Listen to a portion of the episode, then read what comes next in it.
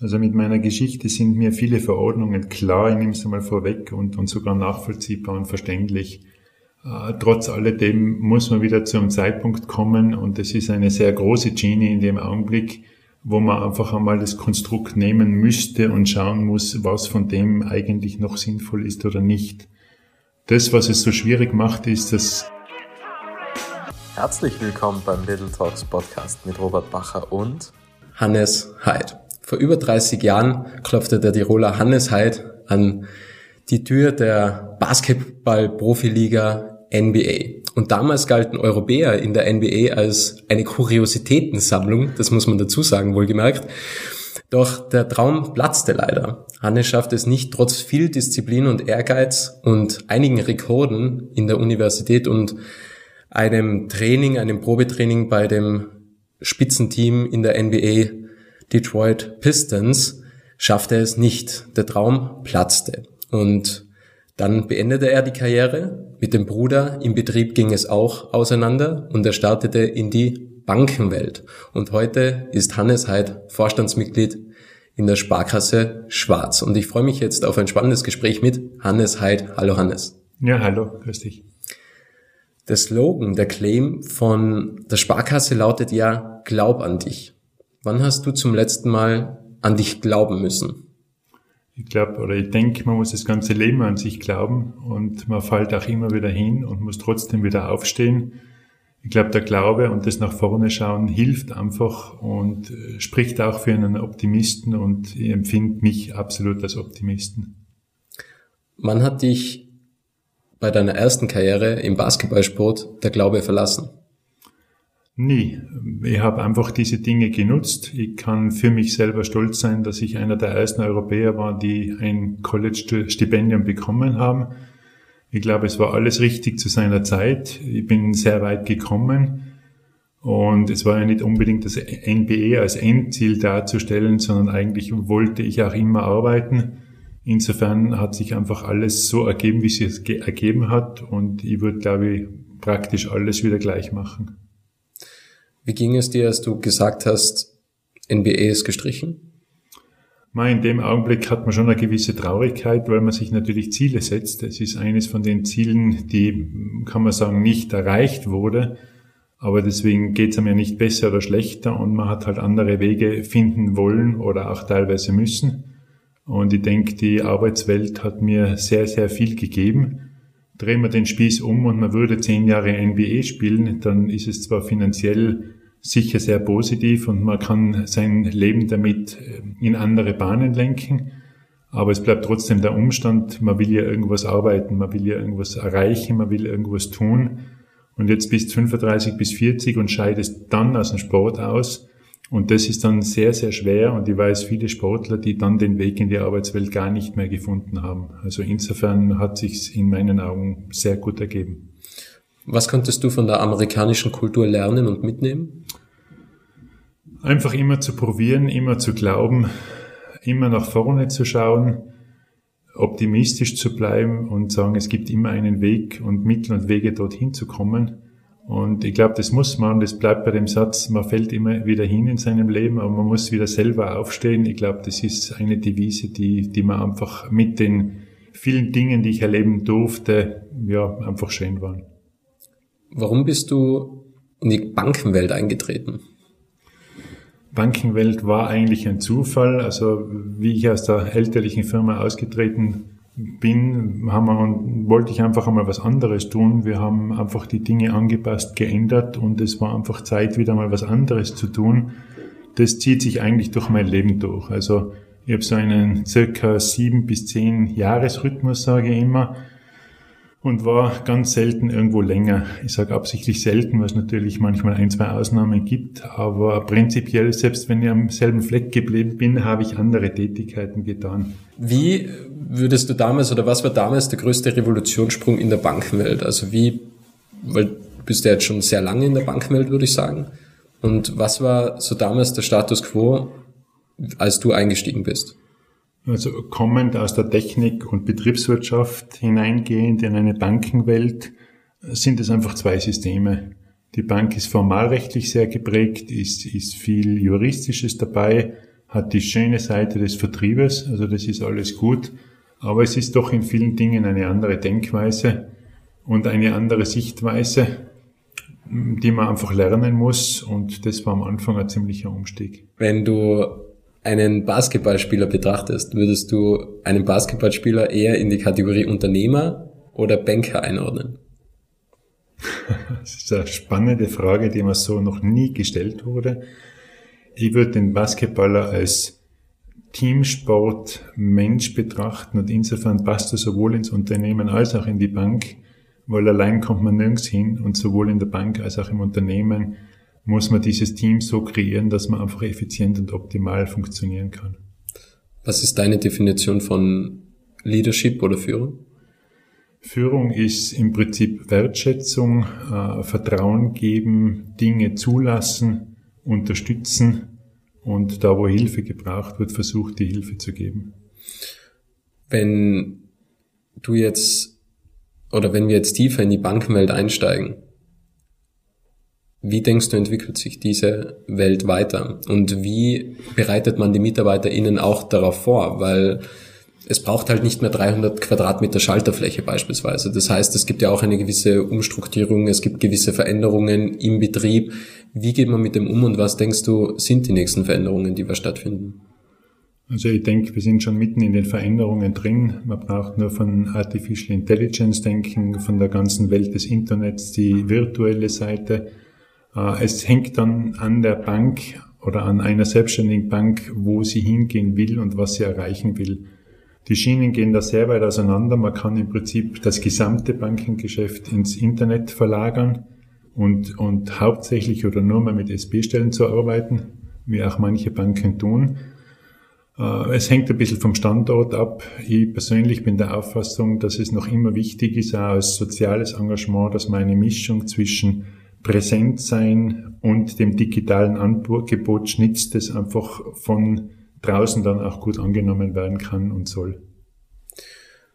Aber denkst du, dass es irgendwann eine Zeit geben wird, wo es keine Berater mehr braucht, keine Betreuer mehr braucht? Also wir sind jetzt meiner Auffassung nach und wenn ich deine Worte richtig interpretiere, genau in dieser Zwischenwelt. Ja, man braucht noch den persönlichen Kontakt, man sucht noch den Kundenkontakt im Idealfall. Und es geht auch sehr viel online. Kannst du dir vorstellen, dass das, dass es alles nur mehr digital stattfindet? Also viele denken so, ich glaube, dass Menschen Menschen brauchen. Und insofern aus dem Satz heraus ist, ist die Antwort klar, dass es immer welche geben sollte, die nahe am Menschen sind. Wenn ihr ein Problem habt, dann ist im Internet, finde ich zwar alles, muss es glauben, aber wenn ich manchmal irgendwo hingehen kann oder mich mit jemandem treffen kann, und da geht es mehr um Netzwerke, Kommunikation, Netzwerkpartner, Wissensvermittler, dann glaube ich immer, dass es einen Vertrieb geben sollte, der auch auf der persönlichen Schiene abläuft. Wie würdest du den technologischen Vorsprung von der Sparkasse einschätzen? Man sagt immer, George App ist ja die technologisch am weitesten entwickelste App im Bankensektor. Also ich kenne jetzt doch einige Applikationen aufgrund meiner Geschichte und, und den verschiedenen Sichtweisen. Und ich muss einfach sagen, die letzten zehn Jahre hat äh, die erste und damit George den besten Weg beschritten und ist sicher in Österreich die, die beste Plattform derzeit. Warum ist George so gut oder die beste Plattform? Weil sie einfach von Jugend bis, bis älteren Menschen versuchen, viele Erfahrungswerte zu nehmen, diese in der Applikation entsprechend anzupassen. Sie auf der einen Seite sehr übersichtlich ist, wenn man nur einfachere Dinge braucht, auf der anderen Seite kann man aber sehr viel damit machen und umsetzen. Also damit ist somit die jüngere Seite mit allen Möglichkeiten offen, aber auch für manch Ältere, die praktisch nur die Grundsysteme haben wollen, auch alles übersichtlich und offen. Merkt ihr, dass immer mehr ältere Menschen auch die Apps verwenden? Also wird das immer mehr zugänglicher oder wird das immer mehr gefragt? Ja, die, die Menschen gehen einfach weniger in die Geschäftsstelle oder in die Filiale hinein Deswegen bin ich wieder bei dem Punkt vorher. Es braucht sehr wohl dann wieder Menschen, weil man auch Fragen hat, weil man mal reden will und es nicht immer alles über Callcenter einfach schön darstellbar ist. Aber man merkt einfach im Querschnitt, dass die Applikation wesentlich mehr verändert oder verwendet wird als vor 10 oder 15 Jahren. Es geht ja auch bei Internettechnologien um das Thema Sicherheit. Wie stark beschäftigst du dich damit? Weil Cybersecurity ist ja ein großes Thema und man hört ja auch immer wieder, dass Phishing-Mails, Phishing-SMS verschickt werden, wo dann die Menschen tatsächlich sich einloggen und wo ja, Diebstahl des Geldes, sage ich jetzt mal, unter Anführungsstrichen stattfindet. Wie, wie blickst du auf das ganze Thema? Wie geht ihr damit um? Ich hatte ja auch ein Gespräch vor gut zwei Jahren mit dem Bankhaus Spengler, der hat gesagt, mittlerweile werden ja Unsummen logischerweise für Cybersecurity ausgegeben. Cybersecurity war, geringer ist und wird das größte Problem überhaupt, weil man natürlich im Wohnzimmer sitzt, sich wohlfühlt und in einem Internet herum arbeitet, wo die ganze Welt hineinschauen kann, ich sage es einmal so. Damit hat jeder das Wohlbefinden, ach, da kann eigentlich wenig passieren. Und dann passiert am allermeisten die Systematiken von Phishing, von den verschiedenen Kriminellen, sage ich dazu, wird auch immer besser. Das merkt man rundherum. Und gerade da ist wieder das Bankleben oder die Bank sehr, sehr wichtig, weil erstens kann ich wohin gehen und sagen, hoppla, was ist da, wenn was ist und das relativ schnell und nicht nur über das Internet anfragen, weil oft ist das Problem, dass der Computer dann verseucht ist als Beispiel. Und wenn da als Beispiel ein Keylocker-System oder sonst was drauf ist, dann verfolgen die ja alles mit, dann kommen ja aus dem gar nicht mehr heraus. Also insofern ist es gut, zwei Systematiken haben zu können.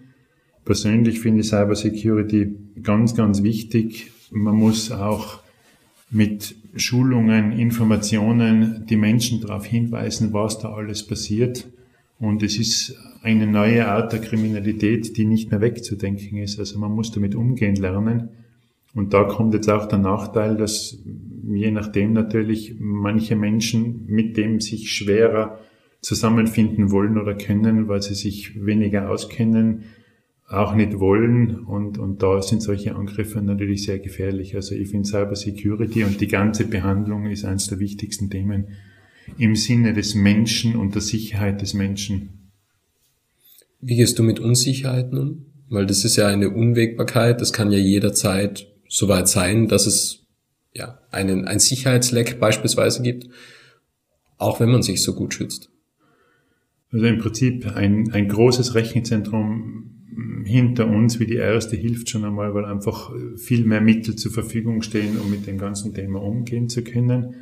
Äh, wie gehe ich mit der Unsicherheit um? Das ist genau das Thema, dass bei uns viele gerade aus dem Thema Sicherheit sehr geschult sein müssen und dass man das als, ich sage immer Financial Literacy, in dem Fall ist es eine Cyber Security Literacy, dass man das einfach versucht nach außen zu tragen und, und auch dort zu punkten, und einfach erzählt, was alles passieren kann und so die Sensibilität erhöht. Habt ihr konkret einen Fall schon einmal gehabt, wo das nicht funktioniert hat? In der kurzen Zeit, wo ich jetzt da war, nein. Und in der Vergangenheit kann ich leider nicht mitreden. Also scheint alles richtig gemacht zu sein, würde momentan, ich jetzt mal sagen. Momentan alles richtig, ja. Was würdest du sagen, ist eigentlich die größte Differenzierung von Banken? Weil abgesehen jetzt von der App, also von der technologischen Seite, weil im Endeffekt, also im Endeffekt braucht jeder irgendwie eine Art von Konto und ob ich jetzt ein 26 habe, ein Reiker-Konto, ein Sparkassenkonto, wo ist eigentlich die große Differenzierung am Ende des Tages? Also wie kann man sich als Bank positionieren oder abheben gegenüber anderen Banken, abgesehen von der technologischen Seite? Also es gibt leider den Fakt, wenn man, also Betrogene erzählen nicht, dass sie betrogen worden sind. Insofern ist es ganz schwer, die verschiedenen Banken zu vergleichen, weil manche stehen im Hintergrund schlechter da als andere. Wenn man ein bisschen im Internet herumsucht, findet man das heraus, aber das muss jeder für sich gestalten, ob A bei Phishing mehr angegriffen wird als B und solche Dinge. Ich bleibe bei dem Punkt vorher ein bisschen. Ich glaube, dass die Mischung zwischen Sozialkomponente Mensch mit Menschen und Internet die idealste Mischung ist und, und aus dem heraus äh, am besten gearbeitet werden kann. Wie gut eignet sich der Standort Schwarz dafür? Ich finde Schwarz perfekt. Es ist eine relativ kleine Struktur. Ähm, es ist, es sind Täler dahinter. Wir merken sehr, dass das ja, der soziale Kontakt gesucht wird. Und es sind auch viele Fragen, die, die im Internet manchmal nicht stehen, bei mittleren, kleineren Finanzierungen oder auch beim Wohnungskauf oder beim Hausbau gibt es ja doch viele Dinge, Da, wo wir gerade stehen wollen, ist im Prinzip, dass wir auch Informationen haben. Wir haben gute Erfahrungen mit dem oder jenen. Äh, oder es gibt dort und dort Informationen einzuholen. Also ich sehe das im Sinne der Drehscheibe, finde ich den Bezirk Schwarz oder auch Tirol im Endeffekt äh, geradezu ideal, um so ein Konzept umzusetzen. Was würdest du dir im Bankenwesen wünschen? Es gibt ja immer wieder neue Verordnungen. Es gibt ja auch zum Beispiel die KIM-Verordnung, die was bis Mitte 2025 ähm, noch gehen wird, voraussichtlich. Aber was würdest du dir wünschen? Also wenn du einen Wunsch frei hättest an den Genie und sagen könntest, eine Sache kann ich jetzt ändern oder eine Sache kann ich mir herbeiwünschen, was wäre das? Also mit meiner Geschichte sind mir viele Verordnungen klar, ich nehme es einmal vorweg und, und sogar nachvollziehbar und verständlich. Äh, trotz alledem muss man wieder zu einem Zeitpunkt kommen und es ist eine sehr große Genie in dem Augenblick, wo man einfach einmal das Konstrukt nehmen müsste und schauen muss, was von dem eigentlich noch sinnvoll ist oder nicht. Das, was es so schwierig macht, ist, dass selten irgendeine Verordnung oder Gesetz wieder wegkommt, sondern meistens kommt auf ein Gesetz oder eine Verordnung das nächste Gesetz und die nächste Verordnung drauf. Und wenn ich mir was wünschen würde, das ist ein, ein großer Wunsch, ist, dass dort einige Dinge sich widersprechen, dass man da mal wirklich hineinschaut und solche Problematiken für die Banken, aber auch für die Kunden löst, weil es das eigentlich sehr schwer macht.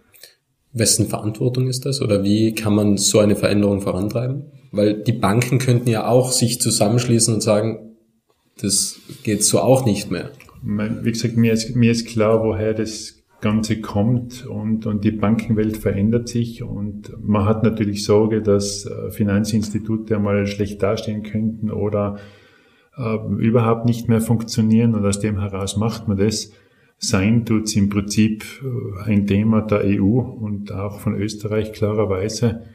Also sprich von all denen, die, die die Gesetze beschließen, müssten einmal den Auftrag geben, das auch einmal ein bisschen zu durchforsten.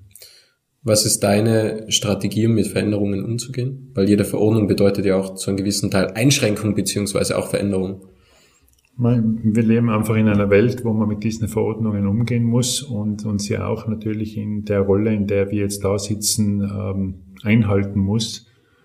Ähm, ich versuche sie meistens einfach dahingehend zu verstehen, dass sie auch argumentierbar sind, weil man muss ja im Vertrieb oder auch einer Marktfolge sagen, warum das Ganze ist. Das ist bis jetzt relativ gut gelungen. Wie gesagt, die Schwierigkeit startet dann, wenn sich die Dinge widersprechen anfangen. Und deswegen auch der Genie oder der Wunsch, dass man dort wieder mal hinschauen würde und nicht nur immer droben, oben drauf setzt. In den Gesprächen mit dir merkt man ja immer, dass noch ein Sportlerherz in dir schlägt. Welche Verordnungen, welche Einschränkungen setzt du dir selbst beispielsweise, um disziplinierter zu sein oder um täglich Leistung zu erbringen oder um äh, nach wie vor auch Sport treiben zu können? Also welche, welche Gewohnheiten hast du dir selbst auferlegt oder welche Verordnungen unter Anführungsstrichen? Also prinzipiell arbeite ich mal sehr, sehr gerne und, und arbeite sehr gern mit Menschen. Ich glaube, das ist jetzt auch äh, da ein bisschen herausgekommen, weil ich einfach das Schönste finde, wenn, wenn man in der Diskussion zu Ergebnissen kommt. Wenn man in der Diskussion Dinge weiterentwickelt und, und alle in die gleiche Richtung ziehen. Und das ist eigentlich tagtäglich die Herausforderung, sage ich einmal, in, in einem Umfeld, das ja nicht ganz einfach ist, von wirtschaftlich bis sonstigen Dingen. ist ja nicht alles ganz grün momentan und nicht gerade der Weg aufwärts. Was ist die Verordnung? Ist einfach in, mit einem Lächeln und einem Optimismus heranzugehen. Und gesagt, das Schönste für mich ist, wenn man Wertschätzung geben kann, wenn man Freiheiten geben kann, allerdings die Freiheiten so steuern kann, dass die, die Parameter, die einzuhalten sind, da irgendwo inkludiert sind. Wie blickst du auf die nächste Arbeitsgeneration oder auf das Thema New Work? Weil das hat ja auch mit Wertschätzung und Freiheit zu tun. Ähm, die nächste Generation ist nett formuliert. Ähm, ich glaube einfach, dass sich die Arbeitswelt ändert und, und dass wir alle gleich, ob mittel, jung, alt oder jünger, uns darauf einstellen müssen. Ähm, die Frage der nächsten Generation ist vielfältig. Es, es gibt viele, die sehr ehrgeizig sind und Dinge erreichen wollen. Es gibt genauso welche, die sagen, Mei, wenn ich weniger arbeite und sauber durchkomme, bin ich zufrieden. Es gibt einen Teil, die eher für die Freizeit leben im Endeffekt und halt schauen, dass der Rest gut funktioniert. Und ich glaube, die Facetten wird man als Arbeitgeber insgesamt unter Dach und Fach bringen müssen, weil voraussichtlich das am ehesten Reibereien innerhalb eines Unternehmens geben kann, weil natürlich da verschiedene Naturelle in verschiedenen Altersstrukturen mit verschiedenen Einstellungen aufeinandertreffen. Und, und das wird die Herausforderung für ein Personal, Entwicklung, Human and Culture oder wie die Dinge auch genannt werden wollen, da wird sehr, sehr viel kommen. Parallel dazu kommt natürlich das ganze Thema Nachhaltigkeit und solche Dinge dazu. Also es kommt ein sehr komplexer Teil mit vielen Facetten, die es den Arbeitnehmern und Arbeitgebern nicht immer leicht machen werden. Wie wirkt ihr dem Ganzen entgegen? Also was ist eure Kultur in der Sparkasse oder was bietet ihr mittlerweile an für die nächsten Generationen oder auch für die aktuellen Bedürfnisse? Prinzipiell einfach einmal ein offener Umgang damit. Wir müssen natürlich schauen, dass wir die Dinge so besetzen, wie sie optimal sind. Und wir haben das Glück, dass es mittlerweile wieder einige Bewerbungen gibt. Das ist sehr schön, da sind wir auch stolz drauf. Ah, das hängt in meinen Augen oft an der Unternehmenskultur und das, was draußen über uns gesagt wird, sage ich. Und das kann man immer nur verbessern und an dem muss man einfach immer arbeiten. Welche Arbeitsplätze der Zukunft denkst du gibt es in einer Bank? Also welche Arbeitsplätze, welche Jobbeschreibungen kommen eventuell in Zukunft dazu, weil es auch digitaler wird? Also kannst du dir vorstellen, dass es da einfach neue Jobs geben wird oder geschaffen werden? Ich würde einfach relativ kurz sagen, alle Arten, wobei eins vorausschickt, äh, ich finde Homeoffice zum Beispiel ganz wichtig, aber nicht nur, weil man sonst den sozialen Kontakt zu den anderen verliert, die in der gleichen Abteilung, im gleichen Bereich, in der gleichen Bank arbeiten. Ich glaube, es braucht einfach eine saubere Durchmischung. Plus, ich habe das Gegenerlebnis schon gehabt, dass manche vom Homeoffice wieder gerne in die Bank wollten, aus verschiedensten Gründen, und dann einfach froh waren, einmal drei Tage die Woche nicht zu Hause zu sein, warum auch immer. Also ich glaube einfach, dass man mit den Dingen phasenweise umgehen muss und, und einfach das sauber durchstrukturiert.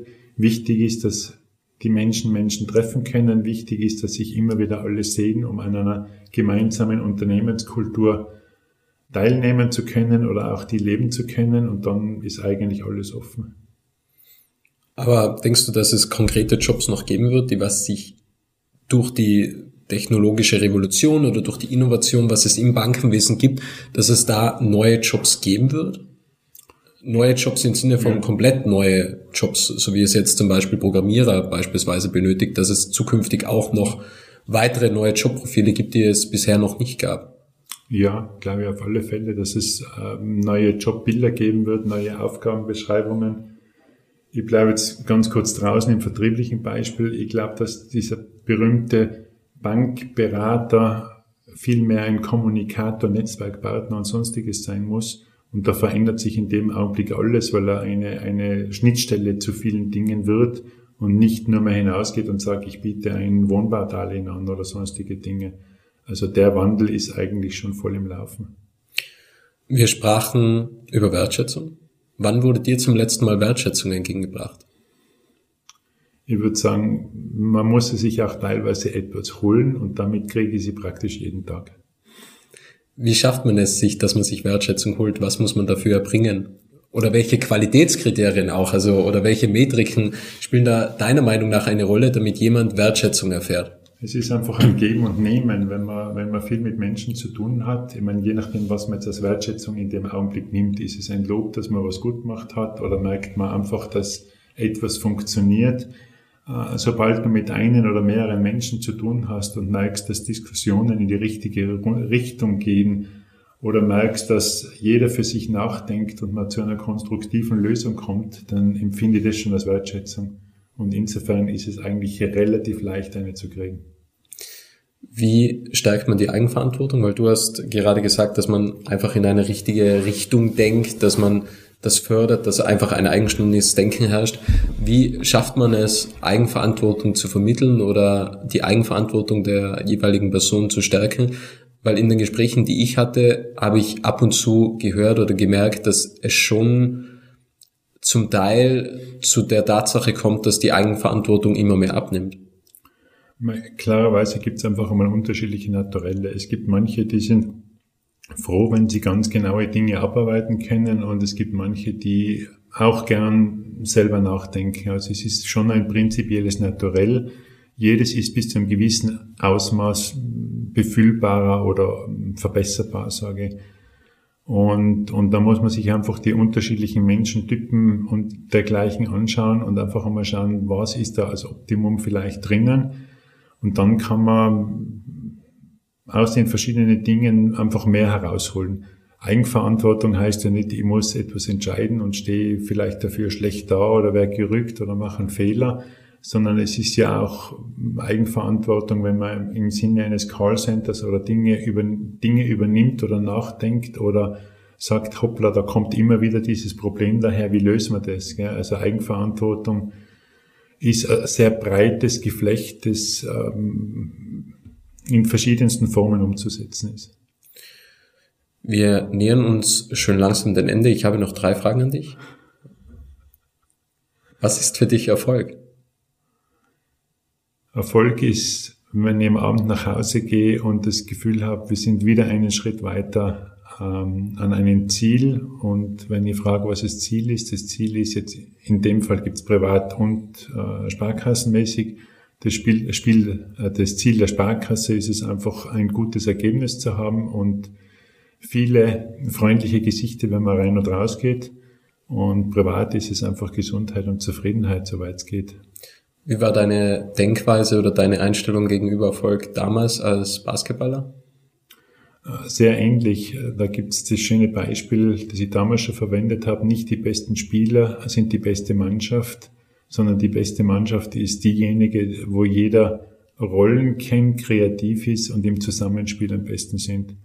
Und äh, dann nehme ich eine meiner amerikanischen College-Mannschaften, da waren wir bei Weitem nicht die Besten, aber haben sehr, sehr viel gewonnen. Das gleiche war man in der österreichischen Bundesliga, wo wir im Prinzip hypothetisch eigentlich eine von der Besetzung her eher schwache Mannschaft äh, waren und dann sind wir sogar Dritte geworden. Also das war einfach erfreulich, was da machbar ist. Lag es an dem Trainer, dass da die letzten Prozent herausgekitzelt worden sind, dass das Team so gut zusammengespielt hat? Oder was hat den Erfolg dann schlussendlich ausgemacht? Ein Trainer macht viel aus, aber es ist ein Kollektiv, sage ich immer. Es sind die Spieler, die am Feld sind, aber auch die Spieler, die an der Bank sitzen, äh, auf der Bank sitzen oder die dann hineinkommen. Äh, es ist einfach Basketball ist ein Teamsport und ein Herzspiel und wenn, wenn jeder weiß, wie er am besten helfen kann und sich an diese Dinge haltet, dann ist es ein sehr gutes Ergebnis. Was war der beste Ratschlag, den du erhalten hast? Ähm, Im Prinzip wahrscheinlich ein Ratschlag meines Vaters, der einmal gesagt hat, behalte Offenheit, ähm, sei ehrlich zu anderen Menschen und eben wertschätzend, weil du kriegst dann am meisten Retour. Und die Abschlussfrage ist es immer dieselbe Frage. Was möchtest du noch sagen? Ich möchte eigentlich weitergeben, dass das einfach das Leben insgesamt sehr schön ist und, und wie man sieht, ja Basketball aufgehört, um ein Arbeitsleben zu beginnen. Äh, man muss einfach immer nach vorne schauen und es gibt immer ganz tolle und schöne Herausforderungen. Manchmal muss man sie ein bisschen suchen, und ja, und jeden Tag mit einem Lächeln anfangen, dann geht schon einmal sehr viel. Dankeschön. Danke, Hannes, für deine Zeit. Dir weiterhin alles Gute. Vielen Dank. Danke, dir auch. Es freut mich sehr, dass du das Interview bis zum Ende angehört hast und wenn du keine Folge mehr verpassen möchtest, dann abonniere jetzt Little Talks in deiner Podcast-App.